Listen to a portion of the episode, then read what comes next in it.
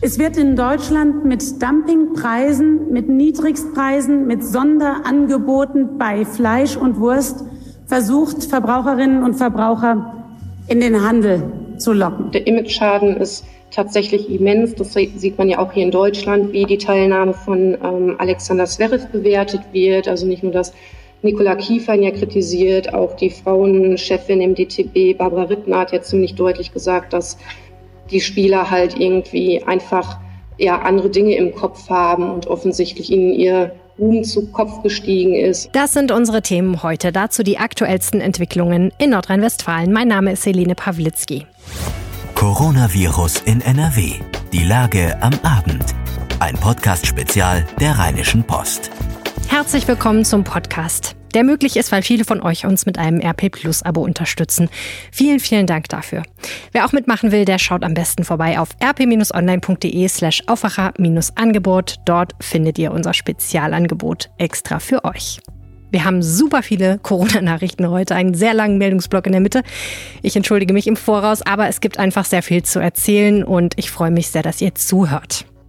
Brennglas. Das war das Wort, was gefallen ist auf einer Pressekonferenz von drei Landwirtschaftsministerinnen, nämlich Julia Klöckner aus dem Bund und ihre Amtskolleginnen aus NRW und Niedersachsen. Eine Lupe haben sie die Corona-Krise genannt. Eine Lupe, unter der man die Probleme der Fleischindustrie jetzt auf einmal ganz genau sieht. Was bedeutet, jetzt sagt die Politik, will sie endlich mal handeln. Nämlich dafür, dass mehr Tierwoll und bessere Arbeitsbedingungen Eingang in die Fleischproduktion finden. Dazu hat sich Klöckner mit ihren Amtskolleginnen heute in Düsseldorf getroffen und über Maßnahmen gesprochen. Christian Albustin ist Koch, Ernährungswissenschaftler und Redakteur bei der Rheinischen Post und er hat sich die Pressekonferenz der drei Ministerinnen angeschaut. Herzlich willkommen im Podcast, Christian. Hallo, danke. Welche neuen Erkenntnisse gibt es denn? Das ist in der Tat eine, eine gute Frage, weil eigentlich gab es keine neuen Erkenntnisse. Ich habe mich beim Zuhören gefragt, was diese Veranstaltung, ähm, die Pressekonferenz dort eigentlich mit den Corona-Fällen bei Tönnies zu tun hatte. Weil im Endeffekt lief es darauf hinaus, dass die drei Ministerinnen sich die ganze Zeit über über die Mastbetriebe unterhalten haben und über das äh, über Maßnahmen zur Verbesserung des Tierwohls und den Umbau von Stellen. Um bessere Bedingungen für Mitarbeiter in Schlachthöfen ging es da eigentlich gar nicht. Hm, also mit anderen Worten, das Thema ist jetzt eigentlich ein anderes. Ne? Also während wir vorher noch darüber gesprochen haben, wie kann es eigentlich sein, dass so viele Menschen sich bei Tönnies infizieren mit Corona, ging es jetzt schon darum, oh, wir sehen jetzt aber auch, dass generell die Arbeitsbedingungen nicht so gut sind und dass generell da viel zu billig produziert wird und alle sagen, wir müssten eigentlich eine ganz andere Fleischindustrie haben und äh, möchten eigentlich besseres Fleisch auf dem Teller haben. Das stimmt. Das wird nur so einfach nicht zu ändern sein. Das ist ja eine Industrie, die über Jahrzehnte gewachsen ist. Und ähm, zum Beispiel der Vorschlag, der jetzt kam, mehr auf regionales Schlachten zu setzen, das läuft ja der ganzen Entwicklung der vergangenen Jahre völlig entgegen wir haben Mastbetriebe, die viel zu groß sind, als dass sie sich einen kleinen regionalen Schlachter suchen könnten. Die sind so groß geworden und haben sich soweit vergrößert in den vergangenen Jahren, um am Markt mithalten zu können, auch preislich mithalten zu können, dass sie auf einen Riesenschlachtbetrieb wie Tönnies angewiesen sind, der die Mengen auch abnehmen kann. Andernfalls müssten sie sich fünf verschiedene kleine suchen.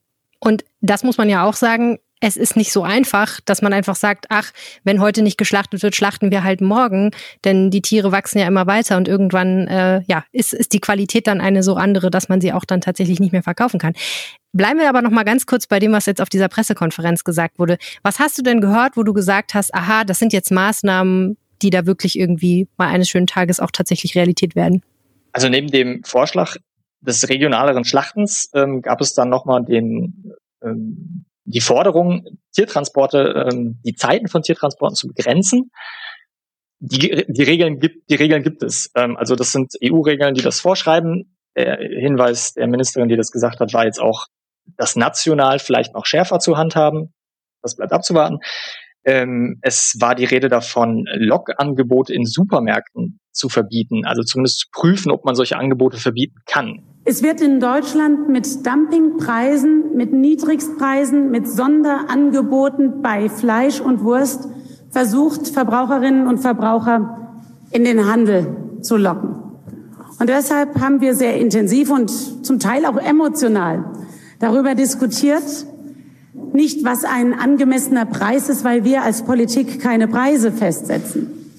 Aber wir prüfen das Gesetz gegen Wettbewerbsbeschränkungen mit dem Ziel, das Verbot des Verkaufs unter Einstandspreis zu verschärfen. Ob es möglich ist, ein Verbot durchzusetzen mit niedrigen Lebensmittelpreisen, ähm, das muss natürlich äh, verfassungsrechtlich äh, tragbar sein. Es geht darum, ähm, die Logangebote für Fleisch, ob das aus ethischen Gründen untersagt werden könnte. Hm, also der Gedanke ist, dass man das Fleisch nicht mehr so billig kaufen kann und dass dadurch dann auch mehr Geld wiederum beim Produzenten ankommt und der kann dann weniger billig produzieren. In der Theorie. In der Theorie, ja. Ein bisschen stellt das wahrscheinlich auch die Marktlogik ein wenig auf den Kopf. Ich frage trotzdem nochmal, war das jetzt der große Wurf oder hättest du mehr erwartet? Beziehungsweise gibt es Punkte, wo du sagst, wieso haben die das eigentlich nicht beschlossen?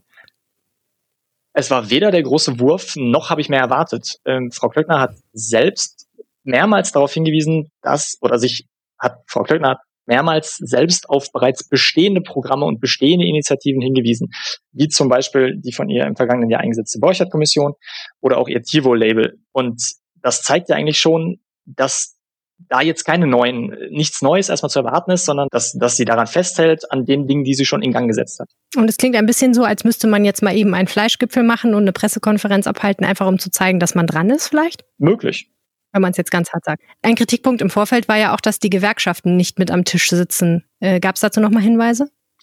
Ähm, den Hinweis gab es direkt am Anfang. Ähm, da wurde dann äh, auf das entsprechende Ressort auf das, äh, des, des Arbeitsministers verwiesen, dass die Gewerkschaften sich mit dem doch treffen würden. Angesichts dessen, dass es eben in der gesamten Zeit auch nur um die Mastbetriebe ging, wäre es wahrscheinlich auch überflüssig gewesen, die Gewerkschaften der Mitarbeiter der Schlachthöfe jetzt ähm, mit am Tisch zu haben. Was passiert jetzt als nächstes? Was glaubst du? Ich glaube nicht, dass in den nächsten Wochen sonderlich viel passieren wird. Auch da waren die Ministerinnen sehr deutlich und haben auf Termine im August und im September verwiesen, wenn ich mich recht erinnere, wo sie sich erneut in bestimmten Zusammensetzungen treffen werden. Das ist also alles ein Prozess, der wird noch, wird uns noch länger begleiten. Vielen herzlichen Dank, Christian Albustin. Sehr gern. In dieser Woche viel diskutiert außerdem ein Corona-Ausbruch im Tennis. Gleich sprechen wir über die Adria-Tour von Novak Djokovic und die Folgen. Vorher diese Nachrichten. Das ist die Lage am Freitag, dem 26. Juni 2020, Stand 0 Uhr. In NRW gibt es laut Robert-Koch-Institut 42.150 bestätigte Fälle. Mindestens 1.673 Menschen sind in NRW an den Folgen einer Covid-19-Erkrankung gestorben. Mindestens 37.503 Menschen wurden als genesen registriert. Der Mörser Dönerfleischproduzent Östers wird nach einem Corona-Ausbruch an diesem Samstag komplett geschlossen und bleibt mindestens zwei Wochen zu. Das kündigte der Landrat des Kreises Wesel an. Aktuell gibt es 65 positiv Getestete unter den Mitarbeitern plus 17 Infizierte, die bei einem früheren Test erkannt worden waren. Fast alle rund 275 Beschäftigten sind durchgetestet worden. Jetzt sind die Kontaktpersonen der Infizierten dran. Der Gesundheitsdezernent des Kreises sagte, das Unternehmen kooperiere vorbildlich. Es gibt eine ganze Reihe von Nachrichten aus Ostwestfalen. Bürger des Kreises Gütersloh können sich seit Donnerstagabend auch in einem Drive-In kostenlos auf das Coronavirus testen lassen. Dabei lenken die Autofahrer auf dem Flughafen Gütersloh ihre Fahrzeuge in vier Spuren durch einen stillgelegten Hubschrauberhangar. Tests werden kontaktlos im Schichtsystem von mehreren Teams genommen. Der Kreis wird dabei von Soldaten der Bundeswehr unterstützt. Insgesamt gebe es jetzt Kapazitäten für 10.000 Tests am Tag, teilte der Kreis mit. Ministerpräsident Armin Laschet lässt die Haftbarkeit des Unternehmens Tönnies prüfen. Zur Frage, ob das Unternehmen haftbar zu machen sei, sagte Laschet dem Redaktionsnetzwerk Deutschland, es wird sehr genau geprüft, ob und gegen welche Regeln das Unternehmen verstoßen hat und wo es in Haftung genommen werden kann. Laschet betonte, er sehe Tönnies in der Verantwortung. Bundesliga-Aufsteiger Arminia Bielefeld wird die Partnerschaft mit dem Fleischkonzern nach dem dortigen großen Corona-Ausbruch beenden. Das bestätigte der Fußballclub auf Anfrage. Tönnies ist seit Juli 2019 offiziell Partner des Zweitligameisters. Über das genaue Engagement des Unternehmens ist nichts bekannt. Es gehört allerdings auch nicht zum Bündnis Ostwestfalen, dem Zusammenschluss von Unternehmen, das Arminia aus einer prekären finanziellen Lage geholfen hat. Bundeskanzlerin Angela Merkel hat sich am Freitag telefonisch bei ihrem Parteikollegen, dem Landrat des Kreises Gütersloh, Sven-Georg Adenauer, gemeldet. In einer Pressemitteilung teilte Adenauer mit, die Bundeskanzlerin habe Mut gemacht und sich bei ihm bedankt. Die Bürgerinnen und Bürger des Kreises seien unverschuldet in die aktuelle Situation gekommen, habe die Kanzlerin Adenauer am Telefon gesagt. Durch den Lockdown und den damit verbundenen Beschränkungen leisteten sie einen sehr wichtigen Beitrag, damit sich das Virus nicht über den Kreis Gütersloh hinaus auch in Deutschland ausbreiten könne. Nette Nebeninformation, der Großvater des Landrats war Konrad Adenauer, von 1949 bis 63 der erste Bundeskanzler der Bundesrepublik Deutschland und damit einer der Vorgänger Merkels im Amt. Die Bundesregierung hat zur Solidarität bei regionalen Corona-Ausbrüchen wie dem rund um Gütersloh und Warendorf aufgerufen und vor einem Anprangern dort lebender Menschen gewarnt. Jede Region könne plötzlich von einem Ausbruch betroffen sein, sagte Regierungssprecher Steffen Seibert am Freitag in Berlin. Mehrere Bundesländer haben Beherbergungsverbote oder Quarantänepflichten für Menschen aus Risikogebieten erlassen. Und die gelten aktuell für Menschen aus den Kreisen Warendorf und Gütersloh, die keinen negativen Corona-Test vorweisen können. Darunter Niedersachsen, Hessen, das Saarland, Hamburg, Bayern, Baden-Württemberg, Brandenburg, Schleswig-Holstein und Mecklenburg-Vorpommern. Kein Wunder also, dass die Menschen dort unbedingt Tests haben wollen. Immerhin eine gute Nachricht. Patienten in der Region können sich vorerst auch nach telefonischer Rücksprache mit ihrem Arzt krankschreiben lassen. Bei leichten Atemwegserkrankungen ist dafür befristet bis zum 14. Juli kein Praxisbesuch nötig, wenn die Praxis in den Kreisen Gütersloh und Warendorf liegt. Das sieht eine regionale Ausnahmeregelung vor, die der gemeinsame Bundesausschuss von Ärzten, Kliniken und Krankenkassen heute beschlossen hat. Der nordrhein-westfälische SPD-Chef Sebastian Hartmann hat Bundesgesundheitsminister Jens Spahn von der CDU aufgefordert, die Kreise Gütersloh und Warendorf zu besuchen.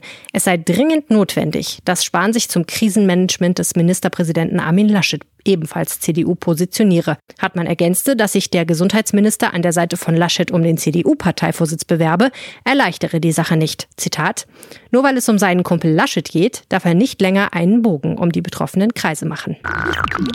In den USA hat die Zahl der Neuinfektionen an einem Tag einen neuen Höchststand erreicht. Am Donnerstag wurden 40.000 Fälle gemeldet. Das bricht den traurigen Rekord vom 24. April. Damals waren es über 36.000 Neuinfektionen gewesen. Noch vor zwei Wochen lagen die gemeldeten Neuinfektionen pro Tag noch bei der Hälfte. US-Präsident Trump spielte die steigenden Fallzahlen schon vor Bekanntwerden des neuen Rekords herunter. Wenn wir nicht testen würden, sagte Trump in einem Interview mit dem Newsender Fox, hätten wir keine Fälle. Das stimmt natürlich nicht so ganz jetzt rein von der Logik her. Die US-Gesundheitsbehörde CDC schätzt, dass bisher wahrscheinlich nur ein Bruchteil der Infektionen überhaupt erfasst wurde. Die meisten renommierten Experten machen in erster Linie die von Trump vorangetriebenen Lockerungen in den Bundesstaaten für die steigenden Fallzahlen verantwortlich. Einige Bundesstaaten planen daher, die Lockerungen vorerst nicht umzusetzen. Der britische Gesundheitsminister Matt Hancock hat wegen Missachtung von Corona-Vorschriften mit der Schließung von Stränden gedroht. Die Vorschriften zur sozialen Distanz müssten eingehalten und eine zweite Pandemiewelle verhindert werden. Großbritannien ist am schlimmsten in Europa von der Corona-Krise betroffen. Premierminister Boris Johnson hatte schon vor Wochen Tagesausflüge in England erlaubt und war damit auf Kritik gestoßen. Am Donnerstag hatte es bei gutem Wetter riesige Menschenansammlungen an der Südküste gegeben. Nun soll das Wetter wieder schlechter werden, was das Problem vielleicht vorerst erledigt. Die schwedische Modekette Hennes und Mauritz, auch bekannt als H&M, hat wegen der Corona-Krise im zweiten Geschäftsquartal ein deutliches Minus eingefahren. Zwischen März und Mai belief sich der Verlust nach Steuern auf vier, umgerechnet 477 Millionen Euro. Das teilte der Konzern am Freitag in Stockholm mit. Deutschland bleibt weiter der umsatzstärkste H&M-Markt, auch wenn die hiesigen Erlöse um etwa 40 Prozent eingebrochen sind. Nach Konzernangaben waren Mitte April rund 80 Prozent der H&M-Läden weltweit dicht. Zwar legte das Online-Geschäft im gesamten Quartal fast um ein Drittel zu, doch der Gesamterlös sank. Der Konzern will nun sein Filialnetz weltweit um rund 40 Läden verkleinern. In Bulgarien sind mit einem Charterflugzeug aus den Niederlanden die ersten ausländischen Urlauber seit dem Ausbruch der Corona-Krise eingetroffen.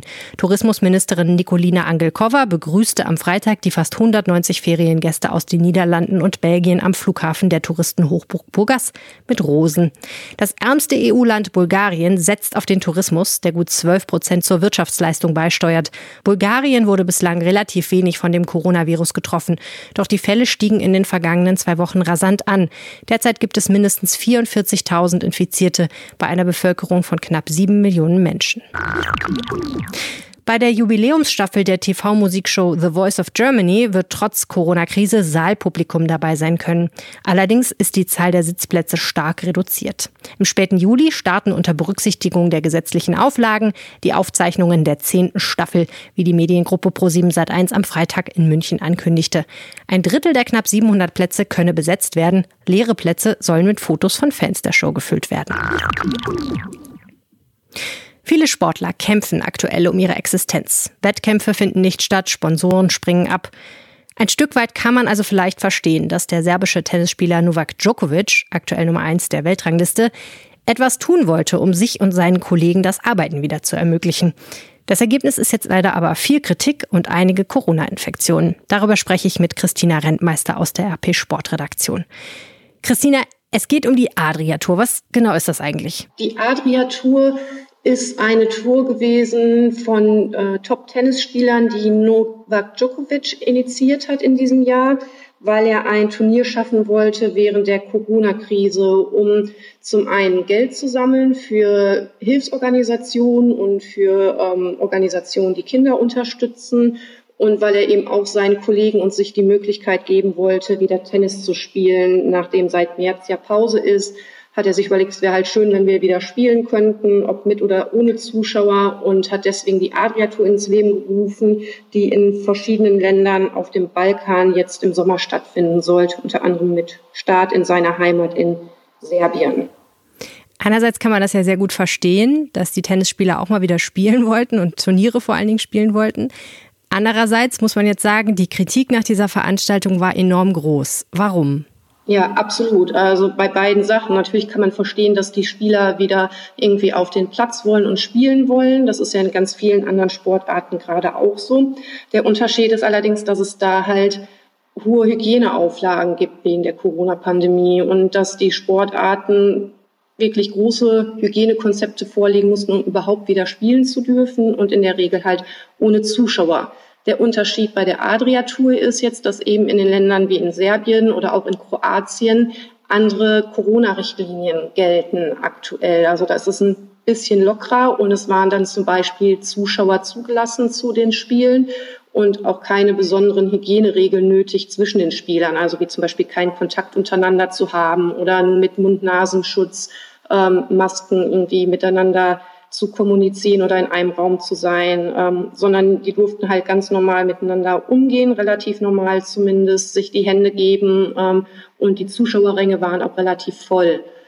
In Serbien war es jetzt schon so, dass die Zuschauer eigentlich einen Meter Abstand halten sollten, aber das haben die Bilder aus Belgrad ziemlich deutlich gezeigt, dass der Abstand nicht gegeben war. Also die Spieler haben auch Autogramme gegeben, da tummeln sich die Menschen dann sehr eng um die Spieler und umeinander, auch bei den Charity-Events waren halt ähm, Spieler wie Djokovic, Zverev oder Team halt in großen Kindergruppen unterwegs, geben da Autogramme, machen Handshakes, haben nachher zusammen Basketball gespielt, die Spieler umarmen sich und da gab es in Belgrad schon heftige Kritik an dem Ganzen, dass eben Spieler, die auf der ganzen Welt zu Hause sind und aus ganz unterschiedlichen Ländern kommen, sich eben da nicht an die gängigen Corona-Hygieneregeln halten.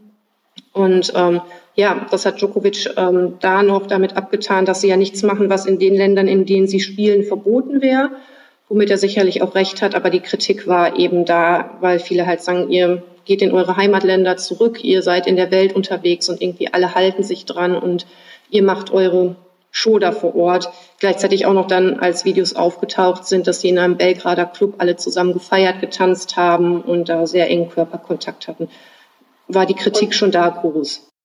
Ja, und vor allen Dingen muss man natürlich sagen, ähm, sie machen damit Dinge, die viele Menschen auf der ganzen Welt gerne machen würden, aber nicht machen dürfen. Das hat natürlich auch nochmal so ein bisschen ein Geschmäckle, wenn man ne, da dann feiert und diese, ich möchte sagen, privilegierte Stellung ausnutzt.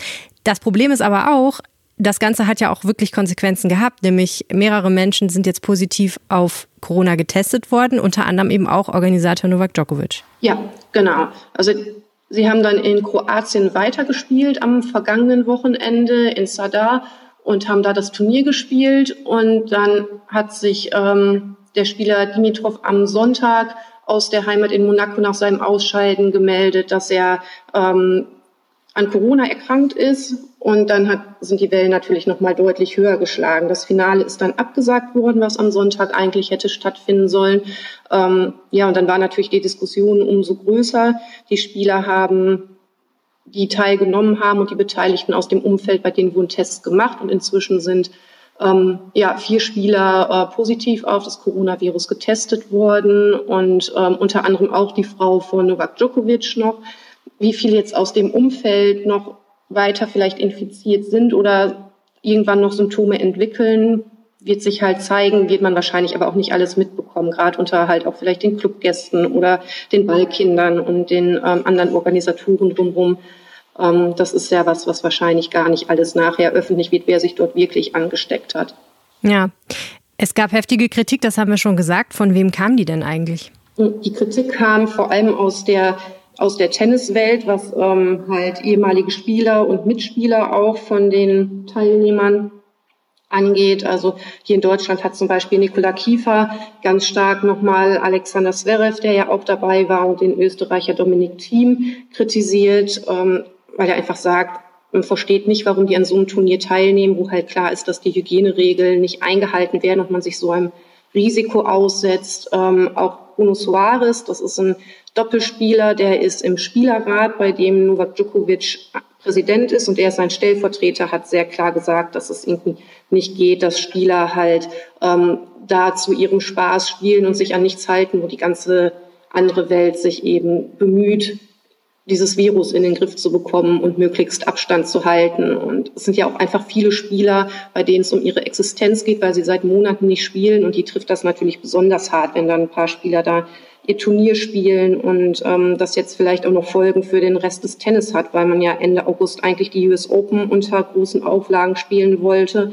Wenn da jetzt natürlich mehrere Weltklasse-Spieler erstmal gerade mit Corona infiziert sind, kann das natürlich solche Pläne auch immer noch mal ins Wanken bringen, wenn man sieht, wie die sich dort verhalten haben und dass die dort vielleicht auch spielen sollen oder spielen sollen. Hm. Unterm Strich, was ist deine Einschätzung? Wieso ist das passiert? Also liegt das jetzt an einzelnen Personen oder ist das vielleicht auch ein bisschen systemisches Problem im Tennis? Was glaubst du? Ich glaube, in dem Fall liegt es tatsächlich daran, dass ähm, Novak Djokovic die Gefahr der Corona-Pandemie anders eingeschätzt hat, als es viele andere tun. Er hat ja auch vorher schon geäußert, dass er sich es nicht einsehen würde, sich impfen zu lassen, nur um zu Turnieren reisen zu dürfen, wenn es dann eine Impfung gibt und hat jetzt auch nach dem Turnier und nachdem die ersten Fälle bekannt waren, noch gesagt, warum soll ich mich testen lassen? Ich habe ja keine Symptome. In Belgrad musste er sich dann testen lassen und das Ergebnis, dass er äh, auch infiziert ist, ist ja bekannt. Einfach das die Topspieler dem Ruf gefolgt sind von Djokovic, weil die Idee natürlich toll ist und verlockend ist und ein Charity-Event daraus zu machen erst recht. Und das ist, glaube ich, einfach ein Problem, dass die Topspieler das unterschätzen und ihr eigenes Ego über die aktuelle Lage gestellt haben. Dass das ein systemisches Problem im Tennis ist, glaube ich nicht, weil es gab ja genug Topspieler, die eben auch nicht dran teilgenommen haben und viele, die sich um Turniere gerade bemühen, die dann unter Auflagen stattfinden. Auch das Turnier, was jetzt in Berlin stattfinden soll, ähm, da gibt es ja wirklich viele gute Konzepte, die auch genehmigt wurden hier in Deutschland und wo sich die äh, Tenniswelt wirklich darum bemüht, einfach auch mit den normalen Standards spielen zu dürfen. Und das, das von uns jetzt eingeschätzte falsche Verhalten einiger Spieler gewesen. Hm. Ich frage auch deswegen, weil Tennis ja immer so ein bisschen den Ruf eines egomanen Sports hat. Äh, das ist natürlich jetzt nicht unbedingt hilfreich fürs Image. Nee, das stimmt definitiv nicht. Also der Image-Schaden ist tatsächlich immens. Das sieht man ja auch hier in Deutschland, wie die Teilnahme von ähm, Alexander Zverev bewertet wird. Also nicht nur das Nikola Kiefern ja kritisiert, auch die Frauenchefin im DTB, Barbara Rittner, hat ja ziemlich deutlich gesagt, dass die Spieler halt irgendwie einfach ja andere Dinge im Kopf haben und offensichtlich ihnen ihr Ruhm zu Kopf gestiegen ist und man die Dinge falsch bewertet hat. Ähm, das ist wahrscheinlich tatsächlich so, dass es natürlich ein Sport ist, in dem es halt viel auch um die Spieler selbst geht. Das mag dazu beigetragen haben. Trotzdem glaube ich, dass es einfach auch viele Spieler gibt, die da sehr, ähm, ja, sehr verantwortungsbewusst mit umgehen mit dem ganzen Thema. Ja, Es gibt jetzt natürlich nichts, was jetzt direkt vergleichbar wäre in einer anderen Sportart, aber es gibt natürlich schon die Videos, an die wir zurückdenken können aus der Kabine von Hertha war das, glaube ich, ne, im Fußball, wo äh, ein Fußballspieler ähm, sehr sorglos mit seinen Teamkollegen umgegangen ist und offensichtlich das auch keinen gestört hat, was ja damals auch schon ein großer Aufschrei war. Ja, genau. Es ist natürlich eine ähnliche Situation, gerade wenn man sich die Bilder so anguckt, dass halt einzelne Leute das nicht interessiert, dass es in vielen Ländern der Welt einfach Vorschriften gerade wegen Corona gibt und bestimmte Regeln gibt, an die man sich auch relativ leicht halten könnte. Ähm, ich finde es nochmal ein kleiner Unterschied zu dem ähm, Video aus der Hertha-Kabine, weil man da sagen muss, die Spieler wurden da schon getestet und hatten schon ihre ersten negativen Corona-Tests. Das macht es nicht besser, weil auch die hätten sich in der Zwischenzeit wieder irgendwo anstecken können. Aber zumindest hatten die eigentlich die Gewissheit, dass sie zu dem Zeitpunkt gesund sind. Bei diesem Tennisturnier gab es diese Tests halt vorher nicht. Also die Wahrscheinlichkeit war ziemlich hoch, dass irgendjemand, der daran teilnimmt, der als Arzt, als Organisator, als Zuschauer dabei ist, ähm, halt ähm, potenziell ansteckend ist. Von daher finde ich, ist es nochmal nochmal eine Nummer vielleicht schwerwiegender, was da passiert ist, weil man das Risiko sehr leichtfertig in Kauf genommen hat. Und das, finde ich, kann man jetzt auch nicht nur Novak Djokovic irgendwie in die Schuhe schieben, der natürlich dafür in vorderster Front steht und ja das auch sehr lange verteidigt hat und die Gefahren nicht gesehen hat. Ähm, aber auch jeder einzelne Spieler hätte ja für sich entscheiden können, entweder nicht teilzunehmen oder sich zumindest für sich an die Regeln zu halten. Nicht mit in den Club zu gehen, keine Hände zu schütteln, ähm, Abstand zu halten, bei der Pressekonferenz nicht direkt neben den anderen zu stehen oder sich zu umarmen. Das hätte ja auch jeder Spieler für sich entscheiden können. Ja, man sieht vielleicht einfach nochmal, wie schwierig es ist, wenn man die Chance hat, das zu tun, was man liebt und dann auch vielleicht noch so ein bisschen der Gruppendruck eine Rolle spielt. Wenn alle es machen, dann mache ich es halt auch mit. Das ist natürlich dann auch schwierig, aber da hast du natürlich völlig recht. Da hätte jeder Spieler für sich selber entscheiden können, wie er damit umgeht. Herzlichen Dank, Christina Rentmeister. Sehr gerne. Wie heute bekannt wurde, ist auch Djokovics Trainer Goran Ivanisevic positiv auf das Coronavirus getestet worden. Das teilte der 48 Jahre alte Wimbledon-Sieger von 2001 auf Instagram mit. Er gehörte ebenfalls zu den Organisatoren der Adria Tour. Der Tennis insgesamt hat aktuell nochmal Konsequenzen gezogen. Wegen der Corona-Krise finden die Endrunden im Davis Cup und Fed Cup in diesem Jahr nicht statt. Beide Veranstaltungen werden in das kommende Jahr verlegt. Das war Coronavirus in NRW, die Lage am Abend. Wenn ihr eine Frage habt, dann schickt mir gerne eine WhatsApp, das geht auch als Sprachnachricht. Die Telefonnummer lautet 0171 90 38 099. Weitere Informationen dazu findet ihr auf rp-online.de slash coronapod. Ihr könnt mir eine Mail schreiben an helene.pawlitzki at rheinische-post.de oder ihr findet mich auf Twitter at Helene Pawlitzki. Und wenn ihr uns was Gutes tun wollt, dann empfehlt uns einer Person weiter, von der ihr glaubt, sie würde auch gerne diesen Podcast hören. Und jetzt sage ich bis nächste Woche, bleibt gesund, ciao. Mehr bei uns im Netz www.rp-online.de